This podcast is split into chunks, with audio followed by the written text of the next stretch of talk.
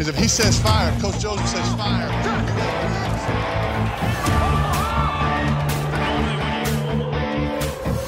Amigos, sean ustedes bienvenidos a su programa de los Guasamamellos, en donde ustedes pueden conocer todo lo que necesitas de la NFL. Comenzamos.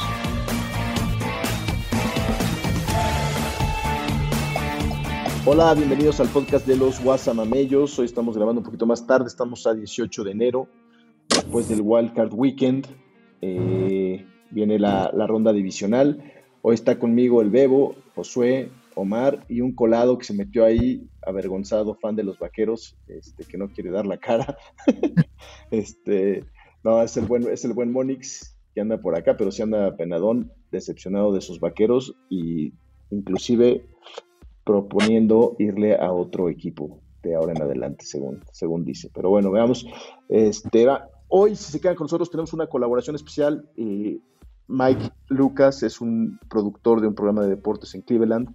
Platiqué con él, eh, hablamos de los, de los Browns, él está especializado en el tema de los Browns, pero también hablamos de la postemporada, que a quien ve como los equipos más fuertes, nos da su opinión ahí de, de qué ve como, como el posible Super Bowl y también eh, nos, va, nos habla un poco de, de Baker y bueno, qué piensa él de la experiencia de Baker, este, de, lo, de, lo, increíble que es de, también el tema de, de, Patrick Mahomes y que sea su primer juego como visitante, ¿no? O sea, si realmente piensas eso, que ha estado cinco o seis años consecutivos en la postemporada y nunca ha tenido que jugar de visitante y ha jugado tres Super Bowls, pues es algo que, que, que, que impresiona ahí, ¿no? Pero bueno.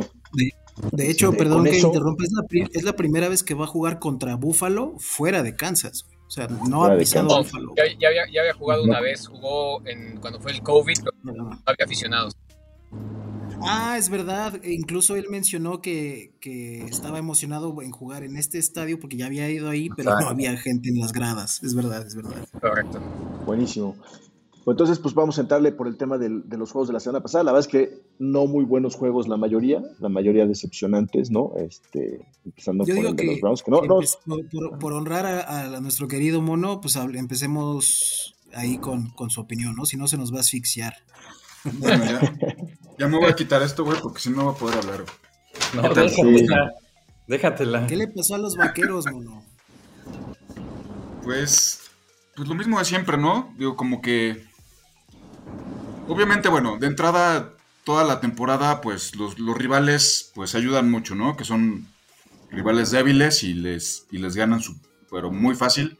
Y otra, pues siempre, siempre que llegan a playoffs, no sé qué les pasa de verdad, tanto a Dak Prescott como todo el equipo, inclusive hasta el head coach, pues como que ent entran como que en un momento de pánico.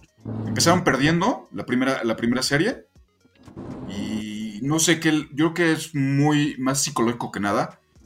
Se empiezan a poner nerviosos, se bloquean y, y se extravían, literal, y, ya no saben qué pasa. Y como que quisieron regresar, pero pues ya, fue, fue imposible, ¿no? Con toda la ventaja que llevaba Green Bay.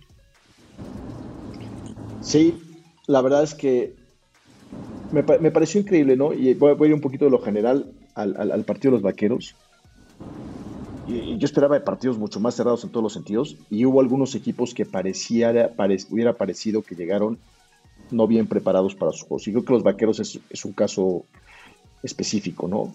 Si bien creo que se enfrentaron a un Green Bay que, que, que llegó con una dinámica sentía a los vaqueros, como, como dicen por ahí, flat, ¿no? Este, sin, sin, una emoción, sin, sin que, sin, que, pareciera que estuvieran jugando un juego relevante, como que parecía que a lo mejor ya tenían puesta la cabeza en la siguiente semana, no lo sé creo que subestimaron a, Green Bay.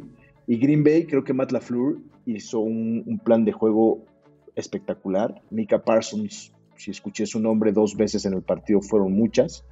Este, eh, y, y, la verdad, Jordan Love con pases muy asertivos, soltando el balón muy rápido. La defensiva de Dallas nunca pudo. Y la ofensiva de Dallas, cuando, cuando reaccionó, que fue en la segunda mitad, pues ya era demasiado tarde, ¿no? Acortaron el marcador, pero la verdad es que el marcador ya tan cerrado al final no refleja lo que fue todo el partido, que casi todo el tiempo pues fue dominado ampliamente por, por los Packers, ¿no? Sí, la verdad es que Green Bay a mí me sorprendió gratamente. Yo traía en todos mis picks a, y en alguna otra quiniela que puse ahí, en todos les puse a, a Dallas. Este, pero yo creo que más de lo sorprendente que se vio Green Bay, que se vio muy bien, se vio muy bien ofensivamente. incluso este, en el podcast, yo llegué, en la semana pasada me llegué a mencionar que yo creía que Green Bay estaba ofensivamente más balanceado que Dallas, pero no, no como para que fueran a pisotearlos de esta manera.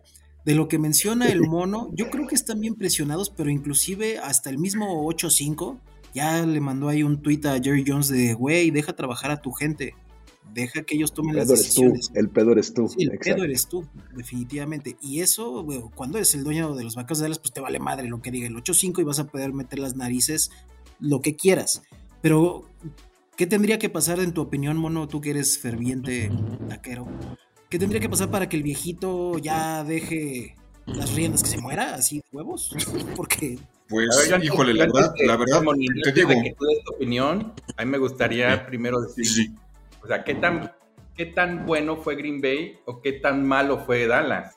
O sea, yo creo que, que Green Bay no fue tan bueno. Fue lo suficientemente, pero Dallas fue el culpable totalmente. O sea, fue su defensa que no pudo hacer lo que había hecho durante toda la temporada.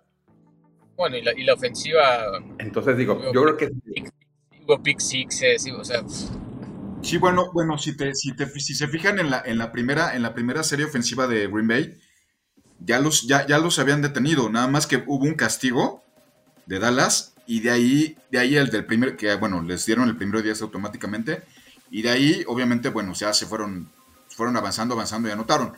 Que dices, bueno, ok, anotan la primera, está bien, va, güey. O sea, Green Bay está jugando bien, ¿no? Pero pues no hubo respuesta, ¿no? Y como hizo Omar, güey, o sea, no, no, no hicieron lo que hicieron toda la temporada, ¿no? La ofensiva que, que traían con, con CD Lamb, inclusive CD Lamb, los dos primeros pases que le tiró, los, güey, se le fueron, pero, y para, para el nivel de, de wide receiver que es él, es increíble que se le vayan ese tipo de balones, Al final, al final les, les conectaron 30 puntos. O sea, la defensa fue el, fue el pedo. Sí, no, la- y la defensa ya tiene tiempo que, ya tenía tiempo que, bueno, con- contra rivales fuertes, con rivales fuertes, les anotan muchos, ¿eh? Muchos puntos. pero llevan 17 juegos sin perder en casa. A lo mejor sí se claro, llevan 17 juegos sin perder ahí. Creo que, bueno, ya, Sí. ya contrataron a McCarthy, entonces el coach se queda. Bueno, eso, eso, a ver, lo prometido es deuda, mono. Queremos ver que quemes tu sudadera, güey, después de que anunciaron que, después de que anunciaron que, Bueno, que a- ahorita, ahorita no la puedo quemar, güey, porque si no voy a quemar mi casa, güey. ¿No? que iban, Pero, de verdad, de verdad, güey, yo ya estoy, estoy, estoy de- desilusionado totalmente de los vaqueros, neta. Ya, güey, o sea, de verdad, siempre lo mismo, siempre pasa lo mismo. Y, y, obviamente, ahorita acaban, acaban de ratificar al idiota este del McCarthy.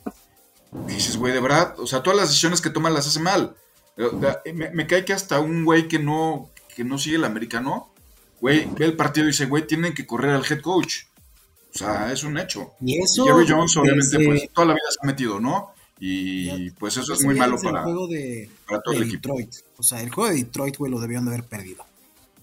Pero por malas decisiones del McCarthy. Por malas decisiones, sí, güey. Mal manejo, mal manejo de tiempo, una pinche penalización inexistente, güey.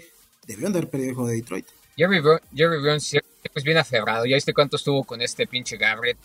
O sea, no le gusta deshacerse de sus, de sus coaches. Sí, o sea, Sí, como que hasta que sé. termine su contrato, ¿no?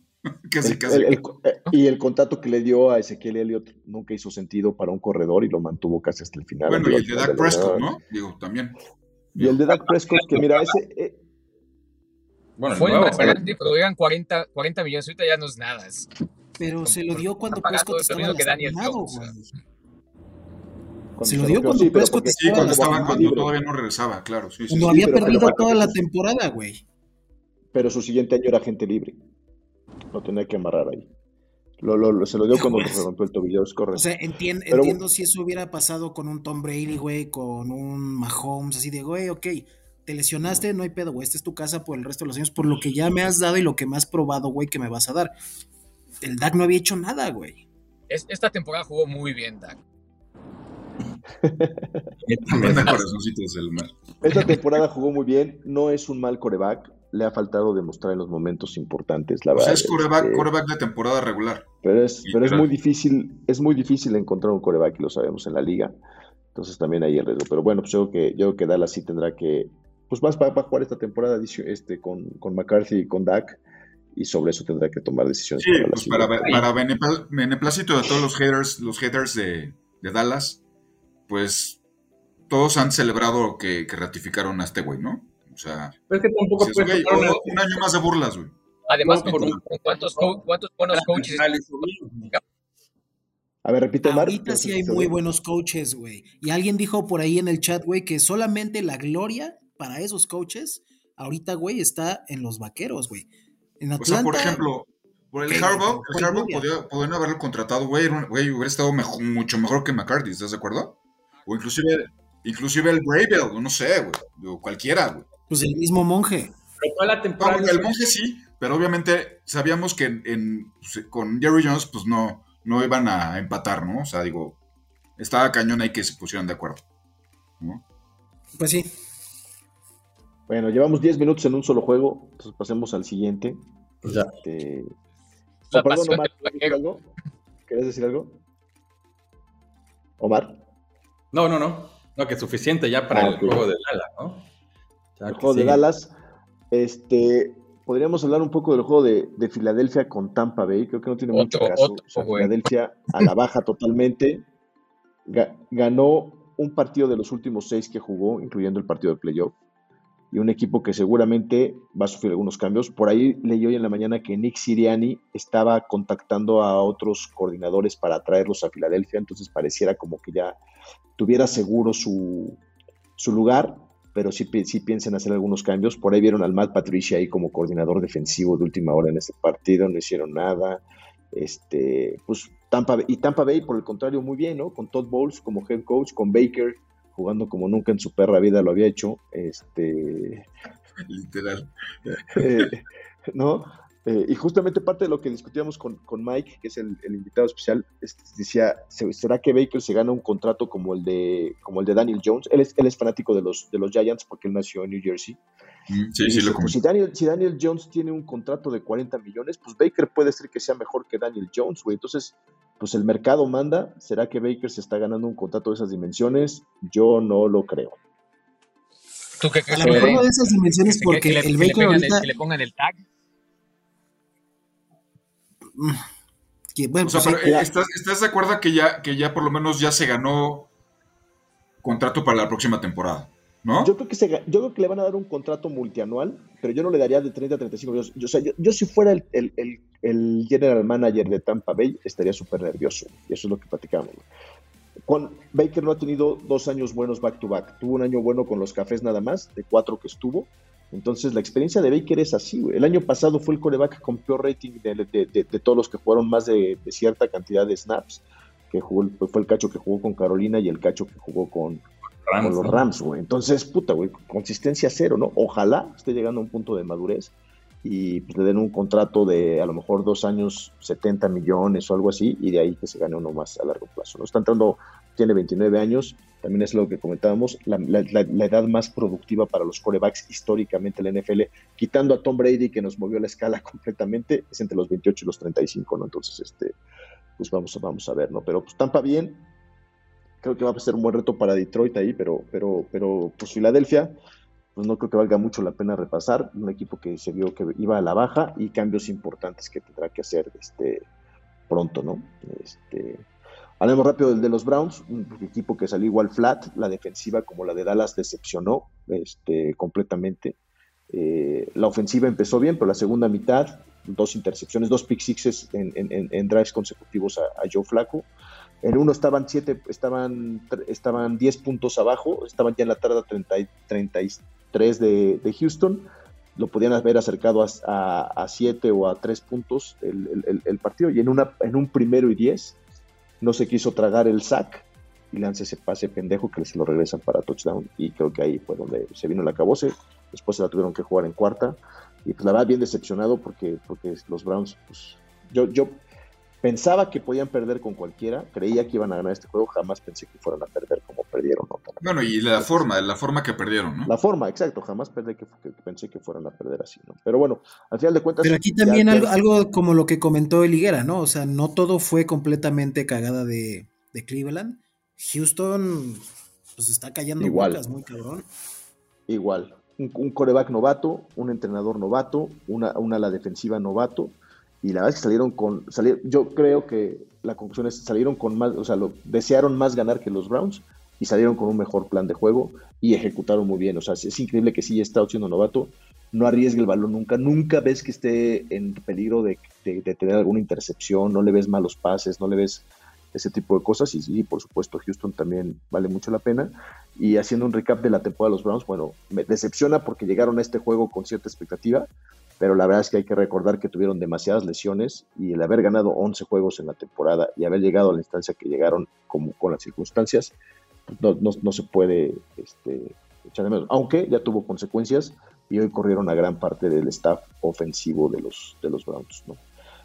Vamos al siguiente juego, el, el, otro juego de comodines que fue el sábado en la noche fue el de Miami, Kansas.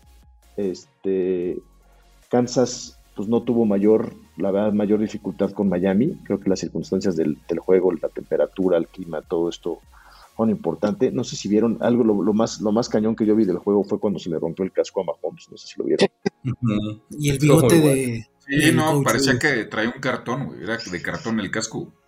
Sí, se Eso está muy cabrón, porque la NFL dice que va a jugar en cualquier tipo de clima, o sea, que nada va a detener un partido más que, más que la tormenta eléctrica. Pero este caso específico donde el casco se congeló y se rompió, pues este, igual estás poniendo en riesgo la integridad de algún jugador, ¿no? No sé si vayan a tomar alguna medida al respecto. Digo, no. debieron haber jugado, para mí debieron haber jugado también el de Buffalo, o sea, al final del día, ¿no? También, digo, si, si, si, realmente tenía que respetar eso la NFL de jugar en, bajo cualquier clima. El, el, no el problema era el clima. Bueno, juego, sino que no podían llegar al estadio nadie. No podían acceder al estadio. Pues, lo, pues, no, no, no, no, no, no, hacía tanto frío, más bien que esta era la nevada, ¿no? Más bien. Sí, sí, porque de hecho en, el, en, el Game Day de los Bills hacía más frío el día del juego que un día anterior, pero la tormenta de nieve, güey, fue lo que impedía que, que llegara ahí la gente. Yo, yo sí dije, güey, güey, pues que lo hagan a puerta cerrada, güey. De hecho, yo creo que benefició a Buffalo que hayan movido el juego a lunes, porque pues ahí le quitó mucho punch a, a, a los jugadores. Tampoco había habido jugadores, nadie podía llegar al estadio. Pues, aparte, bueno, no, tuv no, tuvieron problema porque era día feriado, ¿no? En Estados Unidos. Sí, pero Entonces, bueno, igual sí. jugado aunque fuera entre semanas, pues ok. No, no, no, no había acceso al estadio, ese es el punto. O sea, no hubiera podido entrar ni transmisión de televisión, ni jugadores, ni staff, nadie hubiera podido llegar al estadio. Ese, ese, ese, era el punto. Pero bueno, volviendo al tema de Kansas, pues abusados con Kansas, ¿no? Este, pues ya estando en estas instancias en los playoffs, pues le, sabemos que le puede ganar a cualquiera. Miami, bueno, pues, pues dio una muy buena temporada. Eh, al final de cuentas, algunas lesiones e ir a jugar a ese clima creo que le afectó de más. Y pues bueno. Sí, no sé si y también ahí comentario. retomamos el tema de que de tú a el, ¿cómo es? La tanga voladora. No, yo lo veo igual de, de un coreback de temporada. voladora es. Cuando hace mucho calorcito, pero si lo pones en el spotlight en climas muy, muy extremos, no. Pues es que no Miami era, digamos, era un poco similar a Dallas, ¿no? Que salían de su estadio y de su ambiente y, y pues no, no, nunca respondieron. ¿no? Tampoco le ganó equipos con récord ganador importantes, entonces... Este, a Dallas. Solo a Dallas, exacto. Bueno, y ese partido lo pudo haber ganado cualquiera, ¿no? Digo, o sea, la verdad. Sí, sí, la, yo, yo, digo que yo digo que ese partido lo perdió más Dallas, pero bueno, este... Eh, vámonos al, al, al partido que, que, el Joe y el, y el Bebo se están lamiendo los bigotes por hablar. El partido de sus, de sus Bills. Ahí los dejo yo a ustedes que comenten lo que vieron. Pues todo, todo salió este a pedir de boca, güey. Yo creo que jugaron muy bien, ejecutaron. Finalmente, Josh Allen, güey, no entregó el balón ni por la tierra ni por el aire. Eso yo creo que va a ser un boost de confianza muy cabrón para él. Y ahorita estaba leyendo unas noticias de que él dice que todo deportista en algún momento sueña con estar en, el, en la situación en la que él va a estar el domingo. Hay un güey, un especialista que se llama Colin Cowherd, creo que se llama, sí, donde dice que Fox, ahorita todo el, sí, peso, todo el peso de ese partido ahorita cae en Josh Allen. Ahorita se va a ver si, si ya sí, logró sobreponerse a sus tres segundos. Vamos a ver si su equipo le ayuda, por supuesto.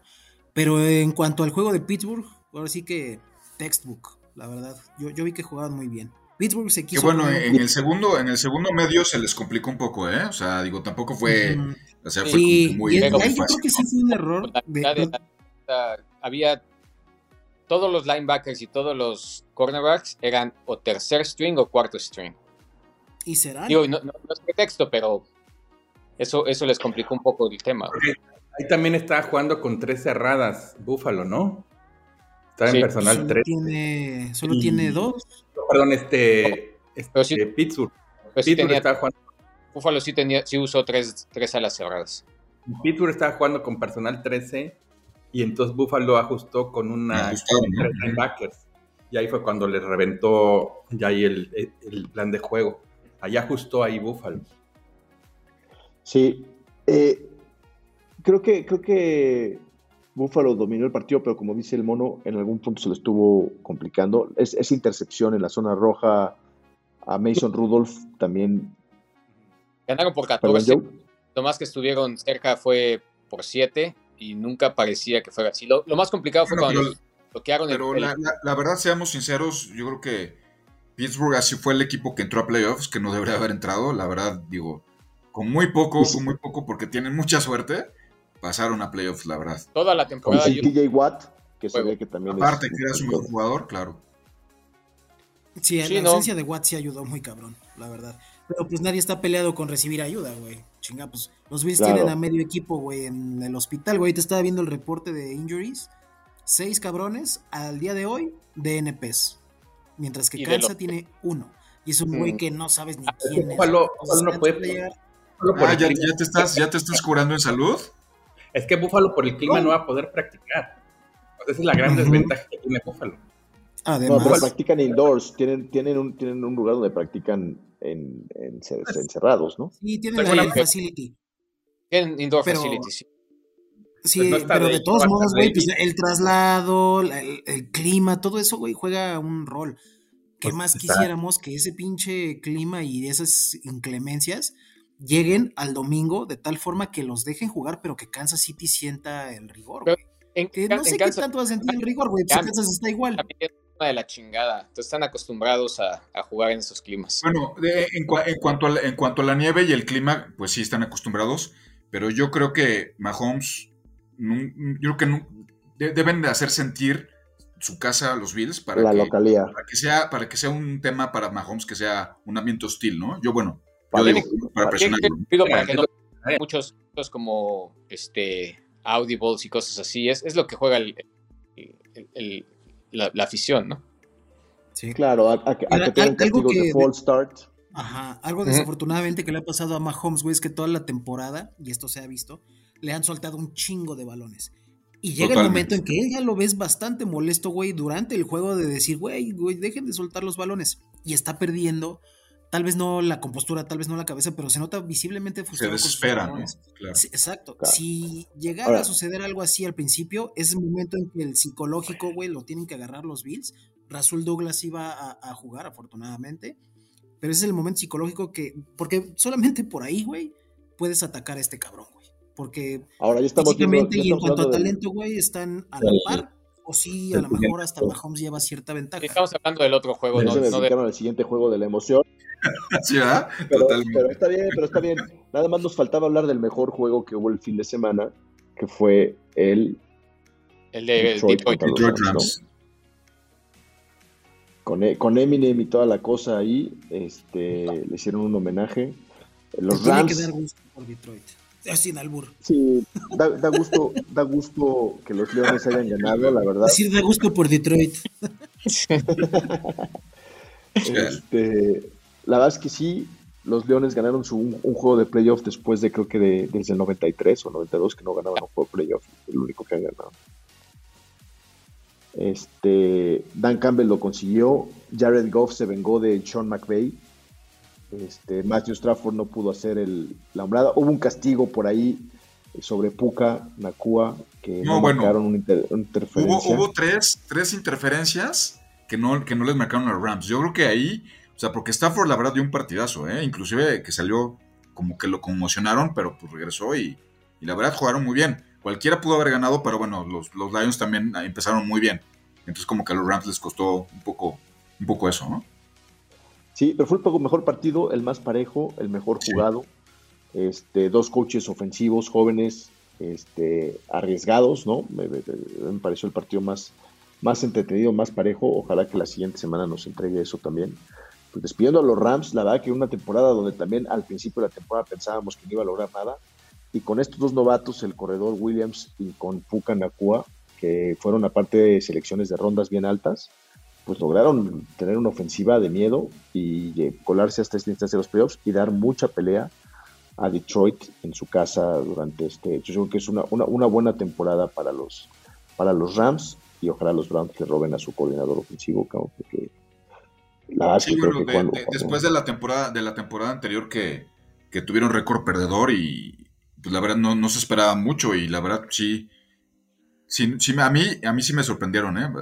gratamente, la verdad. se me hace que la próxima temporada te vamos a ver con una, con unas, con una bufanda de los Rams o algo así. No, de hecho ahí tengo mi gorra de los Rams, güey. Ya me la, ya me- ahorita me la voy a poner, güey, de una vez. Eh, Ya llevo rato como a, los- a los Rams como su segundo equipo. Sí, sí, no, no es ni Ram ni Vaquero, es Ramero. ya como que me, me está echando, me están echando ojitos. ¿eh? Y también los Leones, güey. Bueno, creo que todavía le quedan como cuatro equipos vivos en los playoffs al mono. Entonces, este, se puede cambiar la sudadera de aquí a la, al, al, Super Bowl a lo mejor un par, un par de El- veces. perdón. Después de eso le va a todos los demás. Exacto. Ah, Así, pero mira, vámonos. yo, yo, yo creo, yo creo que van a ser, yo creo que va a ser Ravens contra San Francisco. Muy a mi pesar, pero bueno. Como No, dice, vámonos como dice siguiente, conspiración. La tela de la conspiración. Vámonos a la siguiente semana. La, la siguiente semana nos presenta cuatro partidos. ¿Llegaron? Ujú. Sí, No, cuatro. cuatro, partidos, la ronda divisional. Este, tenemos a eh, Green Bay visitando San Francisco. Si quieren, adelantamos por ahí. Empezamos por ahí. Un partido que fue un clásico en los 90, ¿no? Brett Favre visitando a los, a los 49ers de Steve Young. Este, ahora Jordan Love contra Brock Purdy, ¿no? Una nueva generación de quarterbacks, una nueva generación de entrenadores.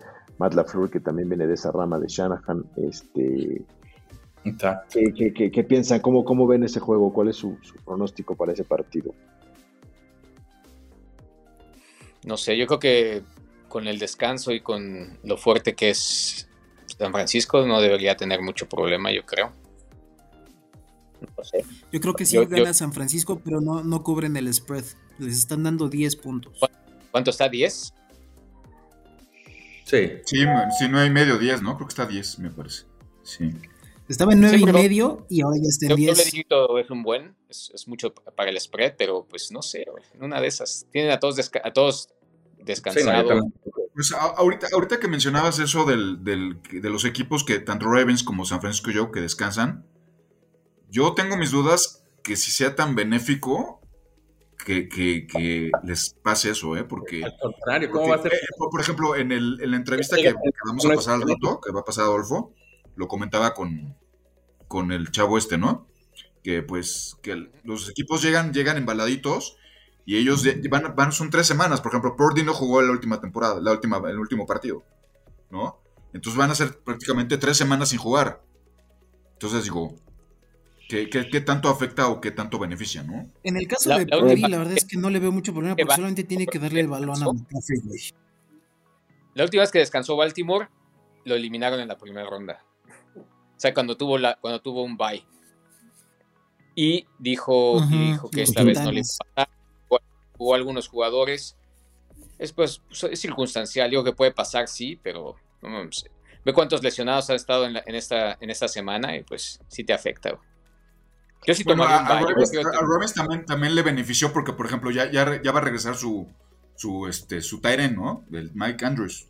Ya, ya está, ya va a jugar. Ya. Entonces, Ya eso, eso les, les benefició Ya, ya mucho para está que, en full Claro, para que. Increíble cómo ese cabrón regresó esta temporada. ayuda a recuperar a todos tus lesionados. Sí, no, no, claro. Exacto. Por ejemplo, también McCaffrey también ya está al 100, ¿no? Eso está súper bien también. Cinco meses jugando, pues una semana más vale demasiado para recuperar a Sí. tus Jens. Cañón, o sea, Sí, obviamente- o sea, por ejemplo, para, para los equipos que descansan sí les benefician, pero los que vienen embaladitos jugando, digo, pues eso también es un, también... No, pues ellos no Sirve, descansan, ¿no? güey. Pues no güey. Ahora, ahora, de los factores importantes que tiene San Francisco a, favor es la localía, es uno, el viaje es largo de Green Bay a, a San Francisco. Número dos, creo que tiene el mejor roster San Francisco definitivamente. Tienen el mejor coach y el coreback para mí es una incógnita. Si tú me dices hoy quién es mejor, si Brock Purdy o, Jordan Love, podría decir que Brock Purdy tiene mejores números, pero no hemos visto que se, que se eche el equipo al hombro y que, San Francisco sea capaz de ganar un, un partido por Brock Purdy. No lo han necesitado y Jordan Love va a la alza, ¿no? Pero creo que, creo que San Francisco tiene muchos puntos a favor, por eso... Sí, no, San, Francisco, San Francisco debe de ganar, claro. Muchos factores a favor y por eso los 10 puntos de spread tampoco creo que lo vayan a cubrir, pero pues a lo mejor alrededor de unos 6 puntos por ahí podría estar sacando San Francisco en ese partido, ¿no? San Francisco es un equipo, San Francisco es un equipo de sistema.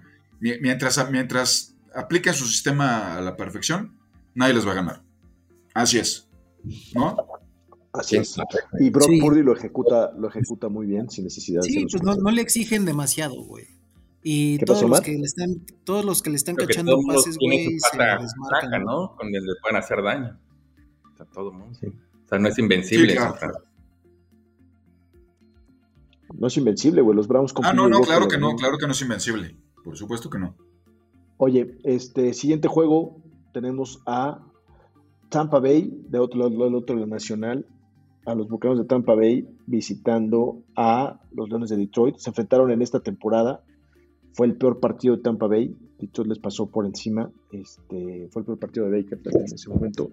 Ahora les toca ir a, Detroit, eh, a los Bucaneros, que pues la verdad es que han mostrado una resiliencia. Digo, muchas cosas a favor han tenido los Bucaneros durante la temporada regular, ¿no? Este, están en la peor división de fútbol. Ganaron por ahí un par de juegos que no tenían razón para ganarlo. Baker, se encontraron con Baker que está dando su mejor temporada.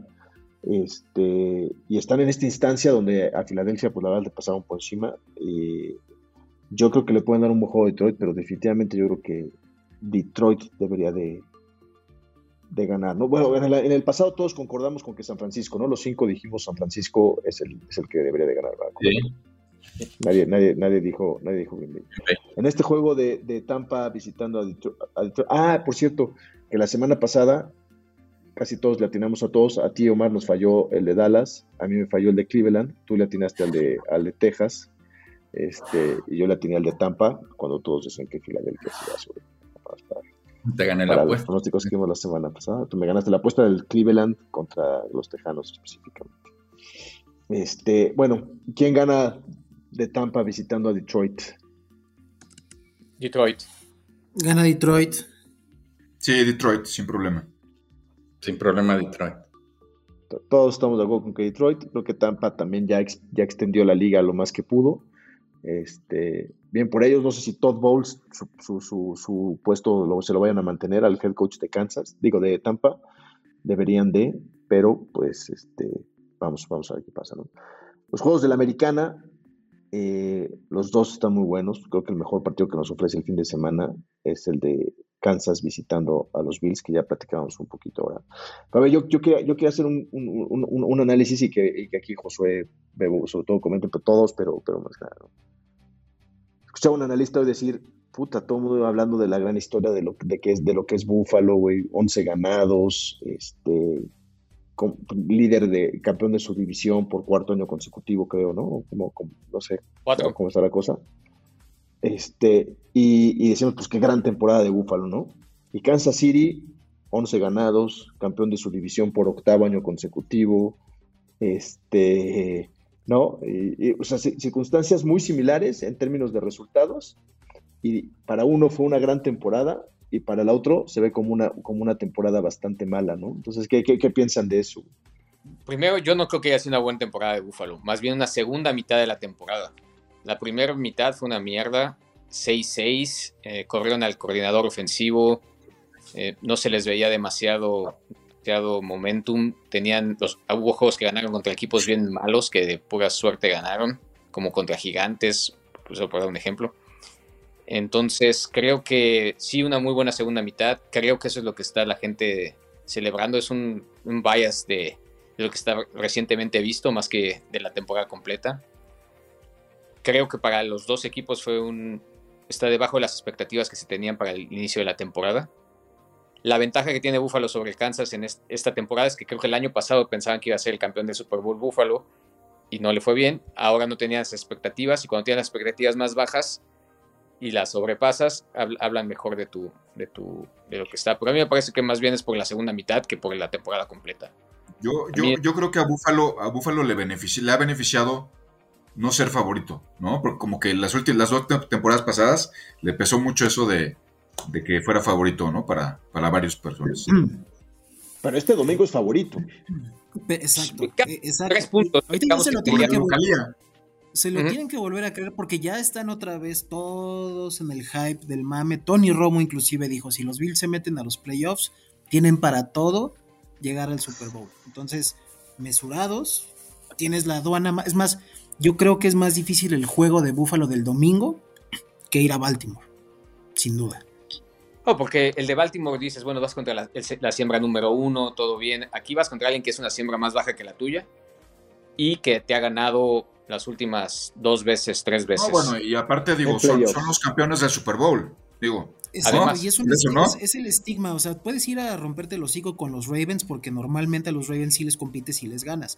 Kansas City en playoffs pues tiene el boletito de los Bills, güey. Tienes el aliciente de que ya fuiste a Kansas esta, esta temporada, le volviste a ganar en Kansas en, esta temporada. Pero a final de cuentas, como dice el mono, sigue siendo el campeón del, el campeón del Super Bowl. Están jugando. Yo, yo, les voy a decir algo. Yo creo, yo creo que el, el, que gane de ese partido, Bills contra Kansas, va a llegar al Super Bowl, para mí. Cualquiera de los dos. que le va a ganar cualquiera de o a, yo, bueno, yo, yo, yo, es lo que veo, ¿eh? Yo es lo que veo, no sé.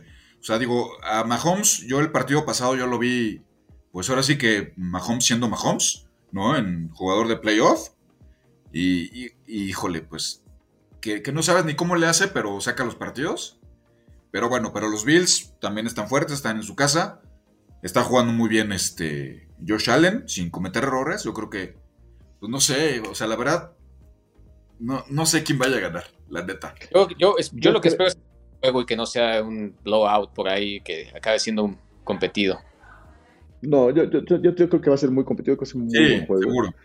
Toma y daca, y sí creo que Buffalo lo saca en esta ocasión. O sea, yo, yo, yo voy ahora de la americana con los, con los Bills, por, por obvias razones detesto a los Ravens. Este, los Tejanos espero que le ganen a los Ravens, no creo que vaya a Ojalá, pero sí se ve difícil. Pero, pero yo creo que los Bills este, tienen probabilidades de llegar al Super Bowl. Yo, yo creo, yo creo que el San Francisco Buffalo sería un, Super Bowl bonito, yo creo, equipos.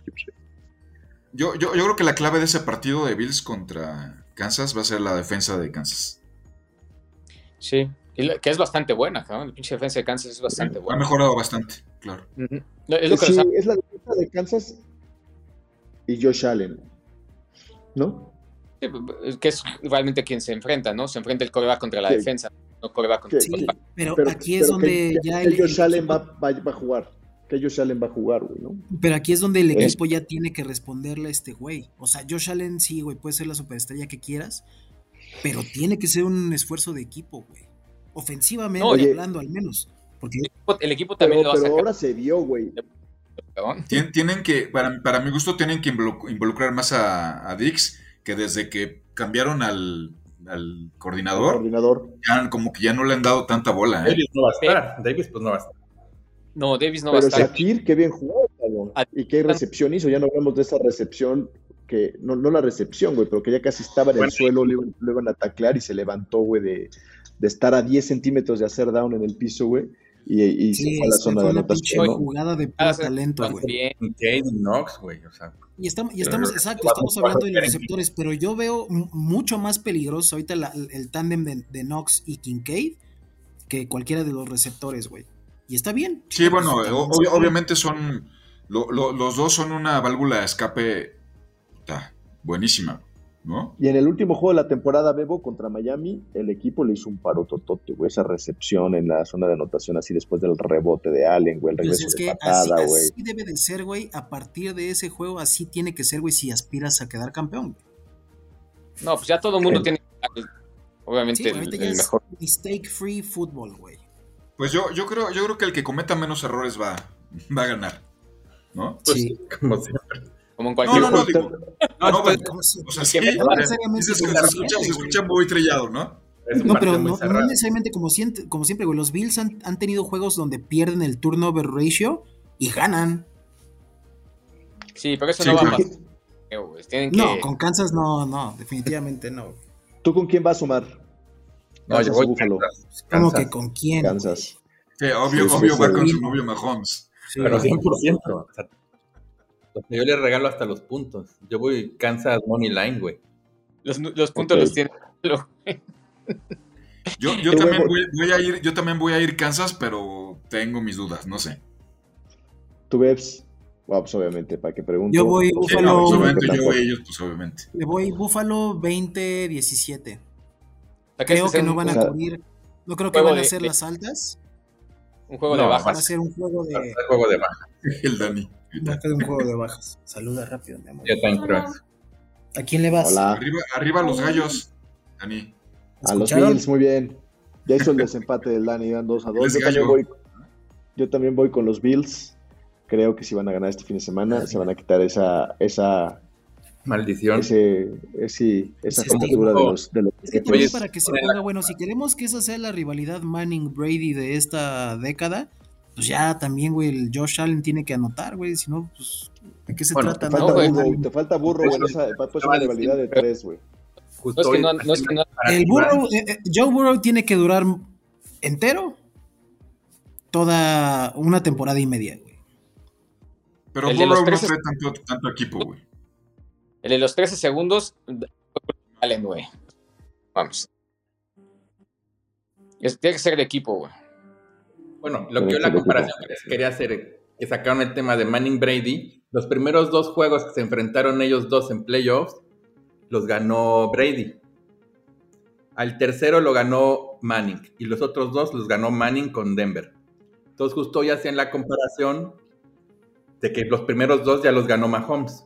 Entonces si esta, este se quiere quitar la paternidad eh, Allen, pues no quiere decir que no pueda, sino que a mejor se puede echar ya tres seguidos, ¿no? Así como lo hizo, como lo Sí, hizo no, ya. yo, yo, yo creo que para, para Allen es un juego, pero crucial para, eh, tanto Es el, para güey, su ese carrera. es el ¿eh? juego más importante carrera. de su vida, güey. Es el juego Claro, más es el juego importante. Y tiene cosas a su favor, güey. Kansas no está jugando tan bien como antes, Mahomes no tiene las armas y va a jugar en su casa, güey. Y los Bills van a la alza. Sí, O sea, no, tiene todo para, tiene es todo el- para, es el- para romper la jetatura. Es el Pero- primer juego de Patrick Mahomes como visitante en los playoffs. Sí, pero tampoco es que sea papita. O sea, no es- o sea, la Pero tiene Mahomes es Mahomes. pero Mahomes es el son las, mejor, el pero mejor son- pero quarterback son de la las mejores, pero son las mejores condiciones que ha tenido Josh Allen para enfrentarse a Kansas. yo creo En que playoff. sí. Yo creo que sí. Sí. Que bueno, y el, partido, último partido que perdió Josh Allen ha sido el mejor partido de, que ha dado en toda la NFL, ¿eh? yo creo. El de los 11 segundos. Y un De los partidazo. 13 Allen. segundos, sí, claro. Sí, El de los gracias segundos. Fue un partidazo. Fue un partido. Sí, sí, sí. Bueno, vamos al último partido. Eh, Houston enfrentando a los cuervos. Este.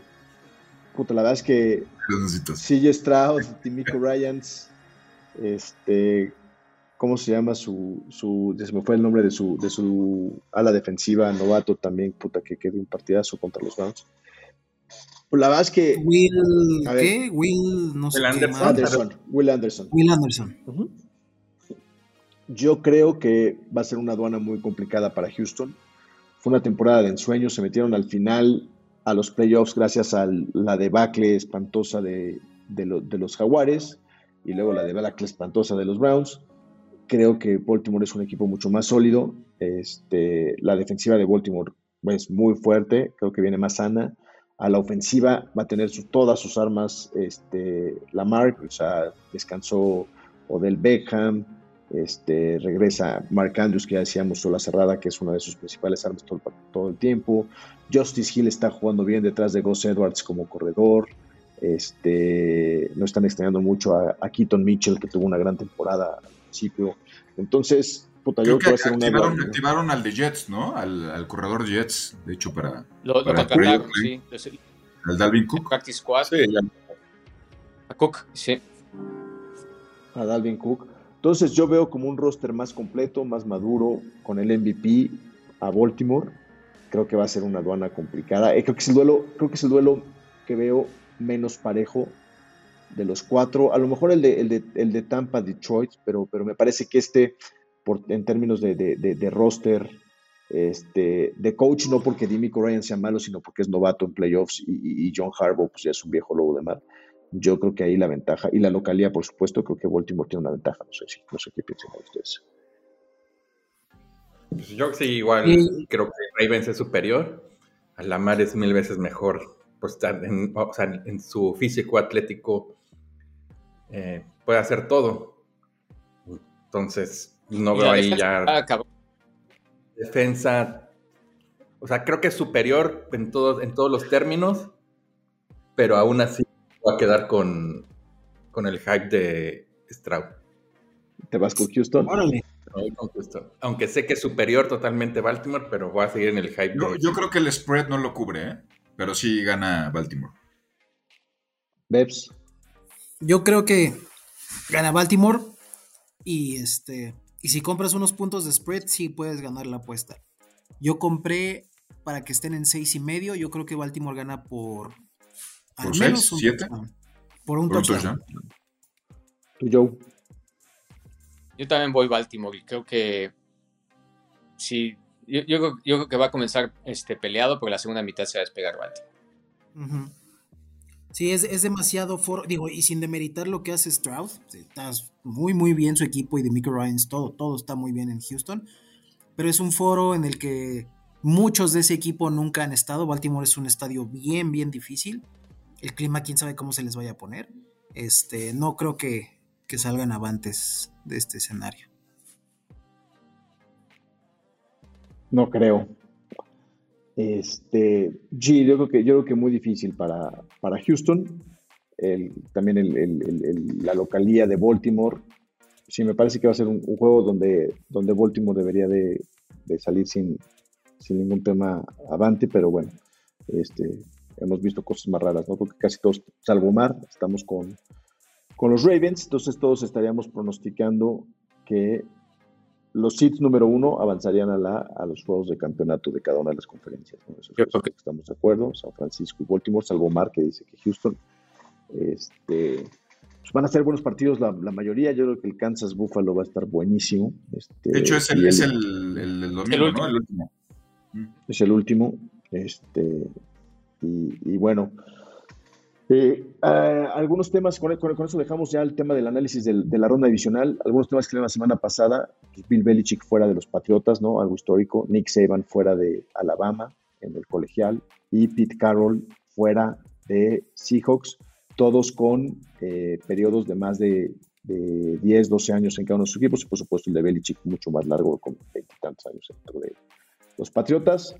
Se rumora que Belichick puede ir a Atlanta. Yo lo que digo es que es, Atlanta es el, el, el, lugar, el sweet spot para cualquier head coach ahorita. Es el lugar ideal, la conferencia, la división más débil, este, en la conferencia más, o sea, no, no tan fuerte. Y eh, pareciera que, que, que, que, ya le van a hacer una oferta a Belichick y podría aceptar, ¿no? Y aparte el roster que tiene y las armas que tiene. Pero bueno, este, no sé si quieran comentar. ¿Eh? Solo necesito Solo un coreback. Pero tiene una buena, tiene una buena ronda. O sea, tiene un, un, buen, un, buen, pick. Hay cuatro corebacks razonables. Por ahí Atlanta puede, puede agarrar alguno de esos. Y, y, tiene, y tiene draft capital. Entonces creo que es lo único que le faltaría, ¿no? O optar por Fields, ¿no? Una de esas. ¿Por qué? Por Fields, optar por Fields. Digo.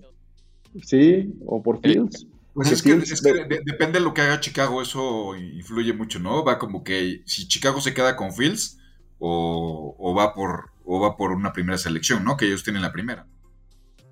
A mí me da miedo que Fields vaya a acabar en, en Pittsburgh, cabrón. Y que la vaya a hacer bien. Pero bueno, este, esas son noticias. Habrá que ver qué pasa. No hay muchas, mucho de que, de que se estén entrevistando. Yo pensaría que Pete Carroll a lo mejor inclusive hasta se retira, no lo sé. Creo que la edad también ya es un factor en su, en su me parece específico. que ya lo que quedarse en el organigrama, pero... Sí, creo, creo que sí va a quedar, sí va a quedar en el equipo. Como, como, como, como asesor o algo así. Este, habrá que ver. Eh, y, y, bueno, pues hay varias vacantes, ¿no? Vamos a ir viendo cómo se desarrolla en este off-season esas entrevistas. Hay otros equipos que conforme vayan eliminando seguramente irán buscándose algunos cambios. Mientras más avancen es menos probable que lo hagan porque pues, obviamente los resultados están siendo buenos. A mí me sorprendió que Cleveland hoy corriera a su coordinador ofensivo, coach de corredores y coach de las cerradas, pero pues, bueno, este, parece que están preparando todo para la edición. Eh, los dejamos porque los vamos a dejar con la entrevista que hicimos ahí a, a Mike Lucas del Ultimate Cleveland Sports Shows. Hablamos de los Browns, pero hablamos también de los playoffs, de Mahomes, eh, de Baker y lo que esperamos. Esperamos que les guste. Este es un, un nuevo Escúchenla. formato que estamos probando. ¿Cómo? Que escúchenla, está muy Yo- buena. Que les, sí la escuchen, está muy buena. Escuchen esa- Escuchen, quédense escuchar esa parte. Y este, los pronto recuerden que nos pueden ver en YouTube, escucharnos en Spotify, Amazon o Apple. Mono, muchas gracias por acompañarnos de vuelta, güey. Veremos con- si nos mandas tu video de, de, que, de cuando quemes esa sudadera, con gusto. De, de hecho, es la última, vez que me van, la última vez que me van a ver portar esto. Eso esperamos todos. Ya, ya basta, Ya se acabó. Ya, ya te quiero ver en siete meses diciendo, este es nuestro año. La frase No, ya no me la, ya no me la vuelven a aplicar, créeme. ¿eh? Muchas gracias por escucharnos y nos vemos la próxima semana para platicar sobre lo que fue la ronda divisional y lo que van a ser las finales de conferencia, que equipos eh, llegan a esas instancias. Gracias, hasta luego. Nos vemos. Ok, eh, amigos del podcast de los Guasamamellos, ahorita estoy con Mike Lucas, mejor conocido como Mike McNuggets. Eh, así lo bautizó Joe Thomas en algún programa. Joe Thomas, el tackle defensivo de los, el tackle ofensivo de los Browns que eh, entró al Salón de la Fama este año y Mike es parte del, eh, es el productor de un programa que se llama The Ultimate Cleveland Sports Show. Eh, él produce y participa en el programa, aparte de otras eh, otros shows que tiene allá que hablan específicamente de los Browns. Vamos a cambiar a, inglés.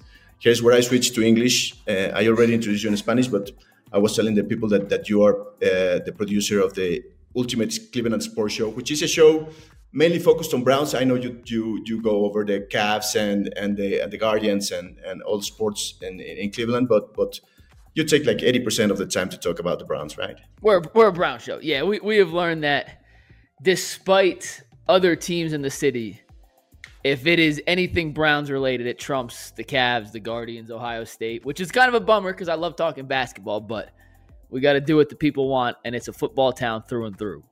Of course, and, and you have a portion of your, of your show broadcasting at at, at a local um, channel, right, uh, on Fridays. So they have a, they have a crew. They they they know a lot about the Browns, but most of all, I think you're most of you are great fans of the of the Cleveland Browns. I know you moved from from New York to to Cleveland, so you're a recent Browns fan. But which was your team before before you moved to Cleveland? Yeah, so I grew up in New Jersey and I was a New York Giants fan because my dad was a Giants fan. So naturally, that's who we rooted for in the house. They won two Super Bowls. It's been awesome. Uh, but when it comes down to my fandom now, it's I get better ratings. Better ratings equals more opportunities. More opportunities means better business on not my end, but also for the show. So I want the Browns to win more than anybody else because if the Browns win, it ends up making me more money. And Of at course. the end of the day, if my pocket's getting fatter, then that's who I'm rooting for. So yeah, you call me a fan, fandom mercenary, and that's fine. But when I'm in Cleveland, it's all Browns, and I don't care where I'm from or who I rooted for in the past. That's not helping me in today's day and age. What's happening? What's helping me today is is Deshaun Watson, Joe Flacco, whoever's at quarterback, gonna score 35 points and beat the opponent. So yeah, I'm a bit of a mercenary. I'm not gonna lie, but at the end of the day, I'm in Cleveland, and Cleveland being good is good for business. So let's go Brownies. Let's go Browns. So uh, it might be weird, but I'm I've been a, a Cleveland Browns fan for since '86 probably. When I was 11 years old, I started watching. Well, my family uh, used to watch Cowboys games, as all of the people in Mexico, Cowboys or either Cowboys or Steelers. Mm-hmm. But I did never identify with the Cowboys, and and and I and I had a friend that had like a special cable system or an antenna or something like that, in which we could see more games than than Cowboys or or, or, or Steelers, and I fell in love with the with the Browns back then with Bernie and and all the stuff, and and then I.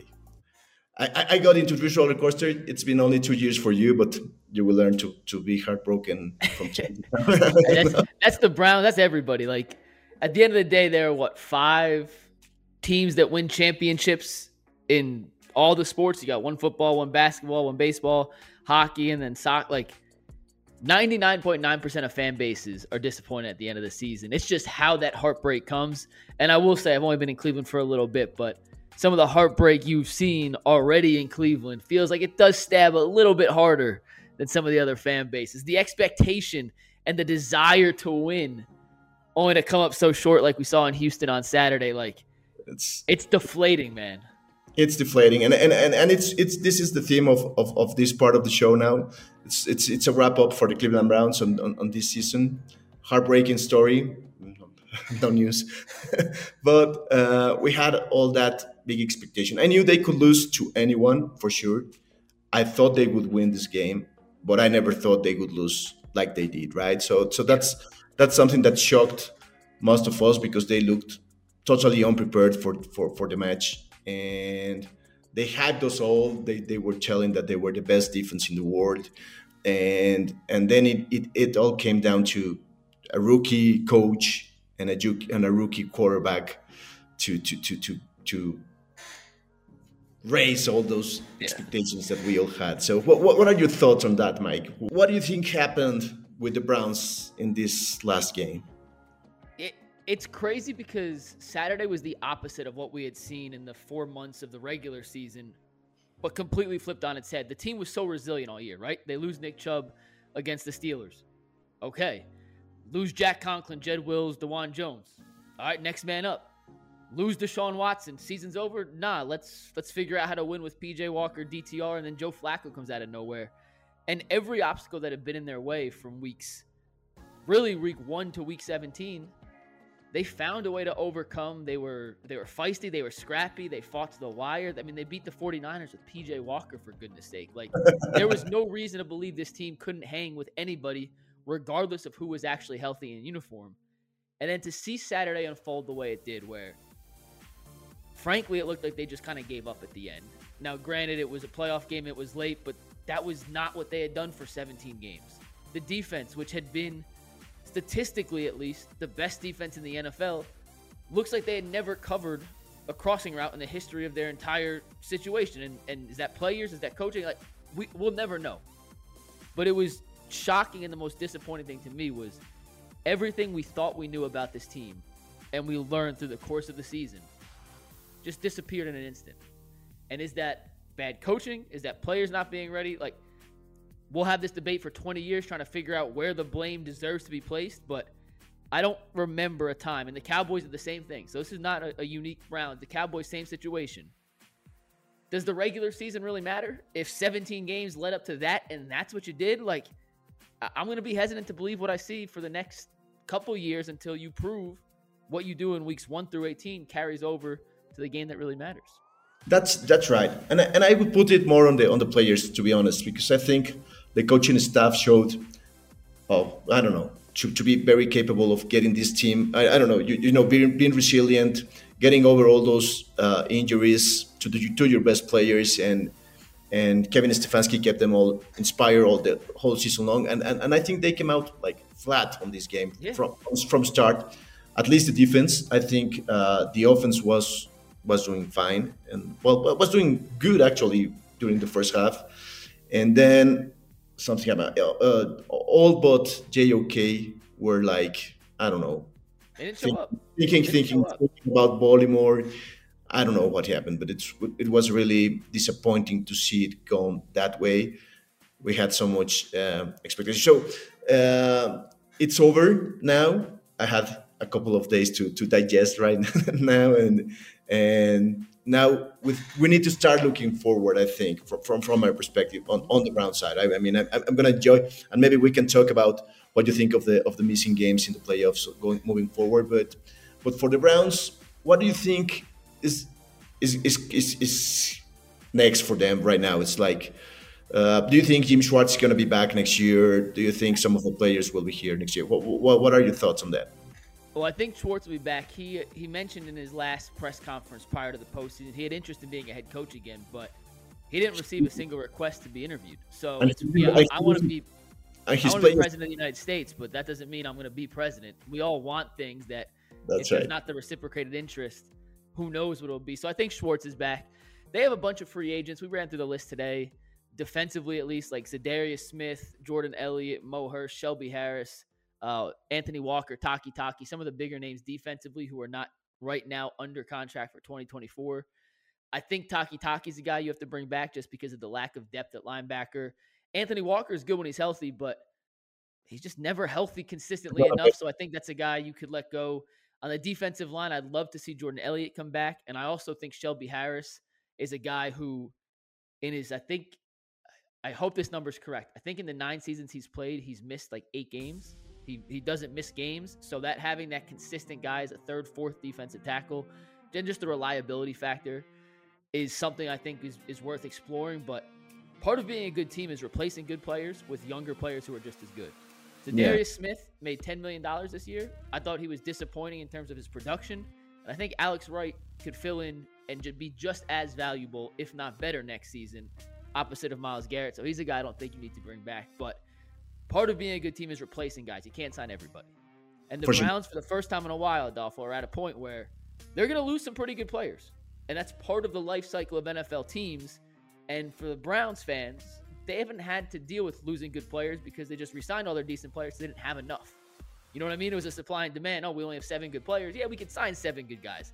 Well, now you have 30, and you can't sign 30. So I I think Andrew Barry's equipped to handle these types of decisions. I think his overall roster building philosophy and accuracy on picking the right players has been pretty good. So I- feel pretty comfortable that we'll be able to replace some guys. But there's 14 guys right now who contributed on a regular basis to this 2023 team that have their contracts expired for 2024. So I bet you six or seven are back. Kareem Hunt's the most interesting one offensively that you have to look at. But in Andrew Barry, I do trust, and I think he understands the healthy ecosystem of an NFL franchise, bringing new guys in, letting older guys kind of graduate out the system. So I'm not too worried about losing too much talent this offseason in free agency. Okay, yeah, yeah, I understand. And, and and you mentioned Jordan Elliott. He was a disappointment before this season, and I think this is this, this he's one of the good stories of this of this year evolution in on the defense. And on the offensive side of the ball, I think we need to do something at wide receiver. We all agree for that, and we, we all agree. Number one need for sure. Yeah, yeah, yeah. I, I think you need a number one. Yeah, I think Amari Cooper should become a number two, right, or a a, a one A or something like that. But because he's he's right now starting to suffer from injuries, he he never did that before. He's getting older. He's great, but uh, and they need to find a way to uh, to keep him because his his cap hit is is high this year. So so Yeah, and and you, I- don't even think you need a necessarily uh, a number one to make Amari a two, but you need someone to make Amari not the only guy on the outside that teams have to defend against. Whether it's and this is a pipe dream, but T Higgins is somebody who will most likely be franchise tagged. But to bring him in, someone like that would be awesome. And I think the number one storyline heading into next season is, is Deshaun Watson, the guy the Browns traded for. And I think you have to do everything in your power, whether you like the trade or hated the trade. At this point, it's year three. He is what he is. You have to do everything in your power to give him the requisite options to thrive. And I don't think any quarterback, and we saw with Mahomes this year, you know, if he doesn't have weapons, he can still be good, but he can't be as good as he should be. And Deshaun Watson, if he gets back to 2020 form or 2019 form, it's great to have Amari Cooper. It's great to have David Njoku, but the best teams in football have three, four, five guys you have to cover, not one and a half if you consider Njoku's second half of this. That's right. That's right. And, and and Elijah Moore never became what we were sold. So I hope he can get better though. Anyway, uh, next season he has his he has a contract for next season. And yeah, they, we, we need to give Deshaun more. I, I, I was actually watching your show today, and and and, and everybody gave like what percentage of confidence. I don't know the, the question exactly how you how, how you framed it, but it was like how confident are you in Deshaun Watson for for, for the coming year? And I'm, I'm confident in Deshaun Watson. I, I love what I saw against Titans. We have discussed that. Well, you have discussed that before uh, against Arizona for sure. But Arizona was a, a very soft team, but but but he did good. He did what he had to do on that game, and of course the second half against Baltimore, which speaks for itself. And he was injured not only in the shoulder but the ankle. I think he he, he had something there. So I think he, he will be coming back, and he will be looking for revenge, and he will be looking to to shut up a lot of mouths that that have, um, you know, you know, not, not being as yeah. Can, can I add one thing to that? Adolfo. Yeah. The thing with Watson, and, and listen, the Browns are good. It's great for the show. Nothing would be better for us than Deshaun Watson coming out and being MVP caliber again. Like we all hope Deshaun Watson comes out and plays. I think part of the discourse with Deshaun Watson, and I like Deshaun. He's been I've met him one time, super friendly to me. I knew him a little bit when I worked in Houston beforehand. I like Deshaun as a person.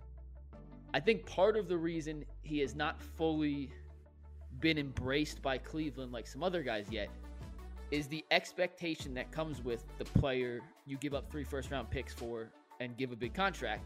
And uh, Bull said it today on the show. If Deshaun had played like Flacco did, I wouldn't give him the same credit because I expect way more from a player of Deshaun's caliber. It's like Uh, this is a bad example, but I'm going to use it real quick. If you go to a steakhouse and you order a ribeye, and it tastes exactly the same as the ribeye you cooked at home that you bought at Costco, Right. you'll be a It's- little disappointed in this in the ribeye. And they're both steaks. And yeah, at the same time, you're both getting your 60 grams of protein and whatever the calories are, but you have higher expectations for certain things, even if at the end of the day they're exactly the same.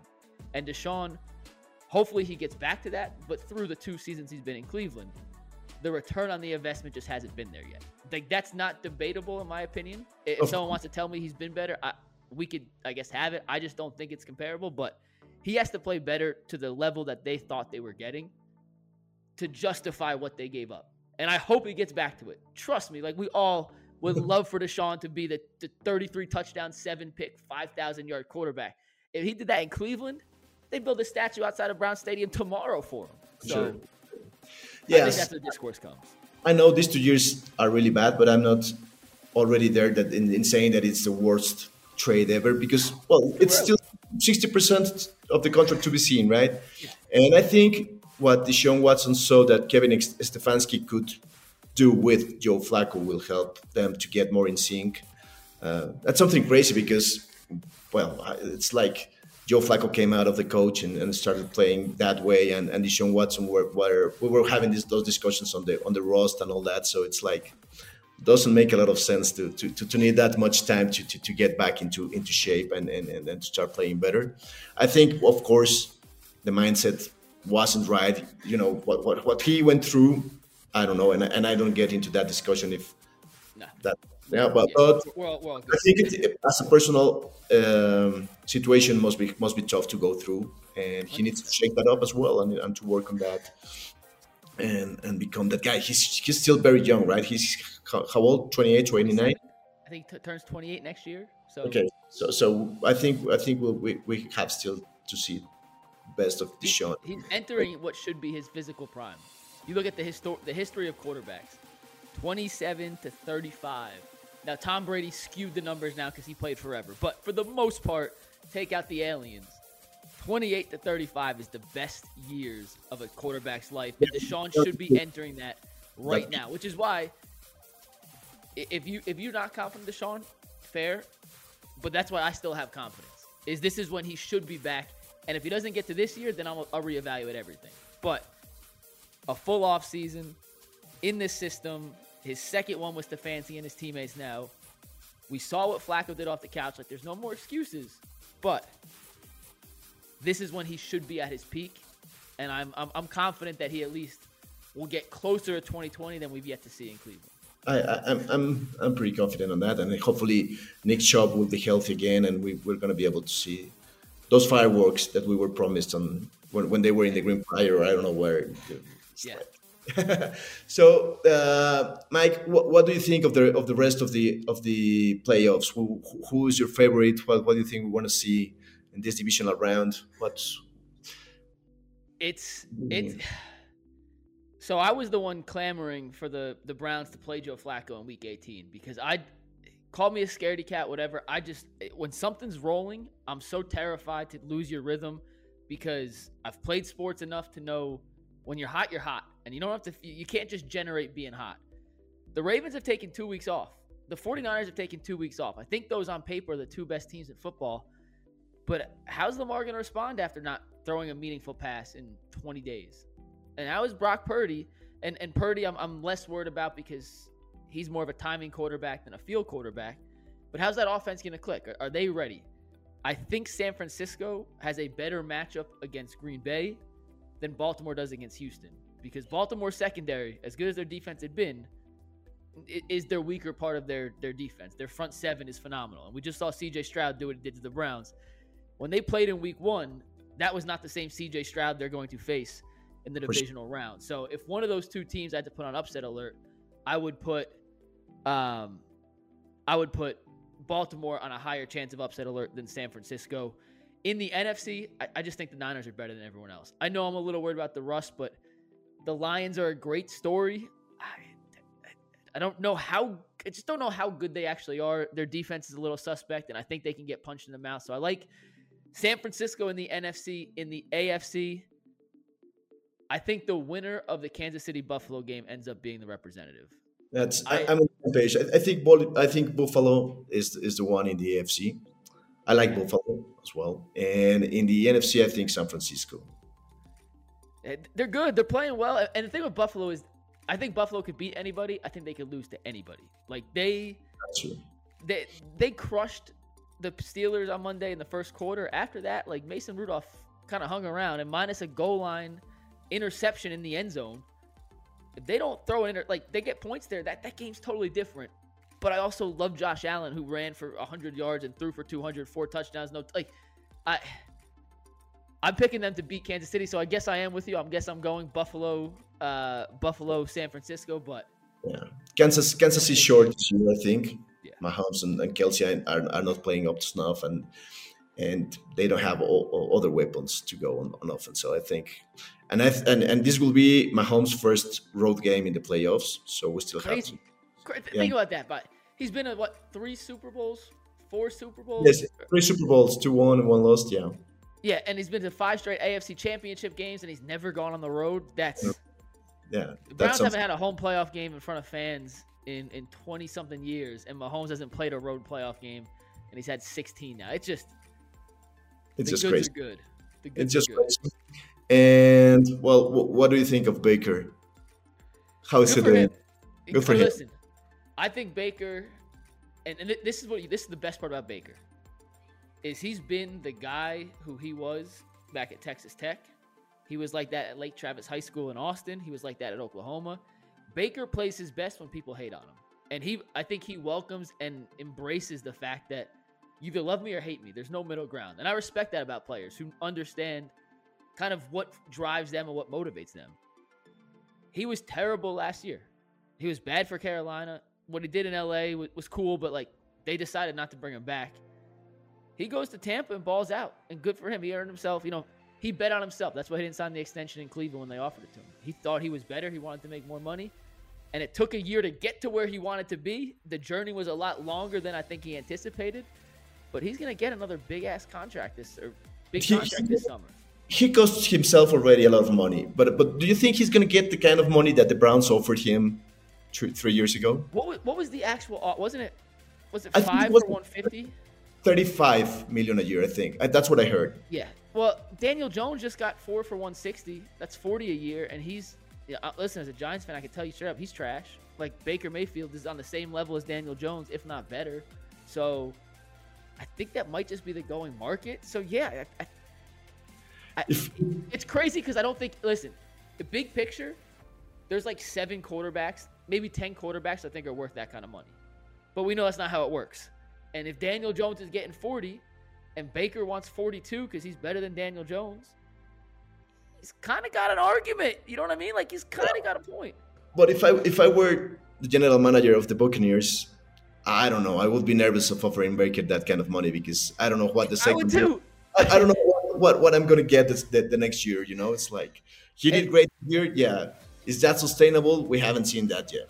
and and that's that's the beauty of Baker. The beauty and the downside of Baker is I think you could have this conversation year after year after year with him. He signs a big contract, he won't be very good. On the last year, eh, we don't want you. He's going to go to the next team and put up another 30-10 season. You'd be like, Right. oh, maybe this Baker guy is really good. Like, but it, and here's why. Big picture, I guess, real quick, but Baker isn't good enough, in my opinion, to lead a team to a Super Bowl. In a perfect scenario, yeah, he could he could win, but he's not a guy that can put a team on his back and Oh, carry. sure. They're, they're And if you don't have that guy, yeah, if you don't have that guy, I, I'm always in favor of going out to get that guy. That's why I loved the Deshaun trade when it happened. That's sure. in theory an upgrade. The situation for Baker has to be perfect around him for him to thrive at the highest of levels. And maybe that could happen somewhere. Uh, Cleveland was a pretty darn good situation. It didn't happen here. But he's not in that top 10 category. He's good. No. He's solid, but he's not in that he's not in that top top tier. Top 2 tiers really where I think you need to be to garner that kind of money. So I think he's going to get the money. Would I be comfortable paying him? No, and I hated the Daniel Jones move when it happened too. So I'm, I'm not even just just Baker. I, if you're not one of those top ten guys, I, I'm not, I don't want to give you 20 percent of the salary cap. So I'm consistent in that. And Baker's good, but he's not great. Yeah, yeah, I, I, agree. I agree. And I and I and I was yeah, and I was all in with Baker in the you know that 2020 season, and before that, before, when we won that game, that Thursday night against the Jets, when when the, when the Browns were coming from that 130, 133, I think it was the, the total record of that of that was like two previous years plus one or two games Yeah. going into that season. This was like yeah, I thought we had our guy, but then no. Okay, Mike, I really appreciate you joining me uh, for having this conversation. Uh, thank you very much. I am real fan of, of the UCSS. I try to watch it every day, and also of the guys over there at Ball, uh, the, their shows, the barbershop with Jibush and, and all these guys. So, thank you very much. Uh, hope to talk to you again anytime in the off season to, to, to, to discuss more Browns. And thank you for joining me. Anytime you have my email now, so reach out. We'll do this again, my man. This was fun. Thank you so much. Thank you very much.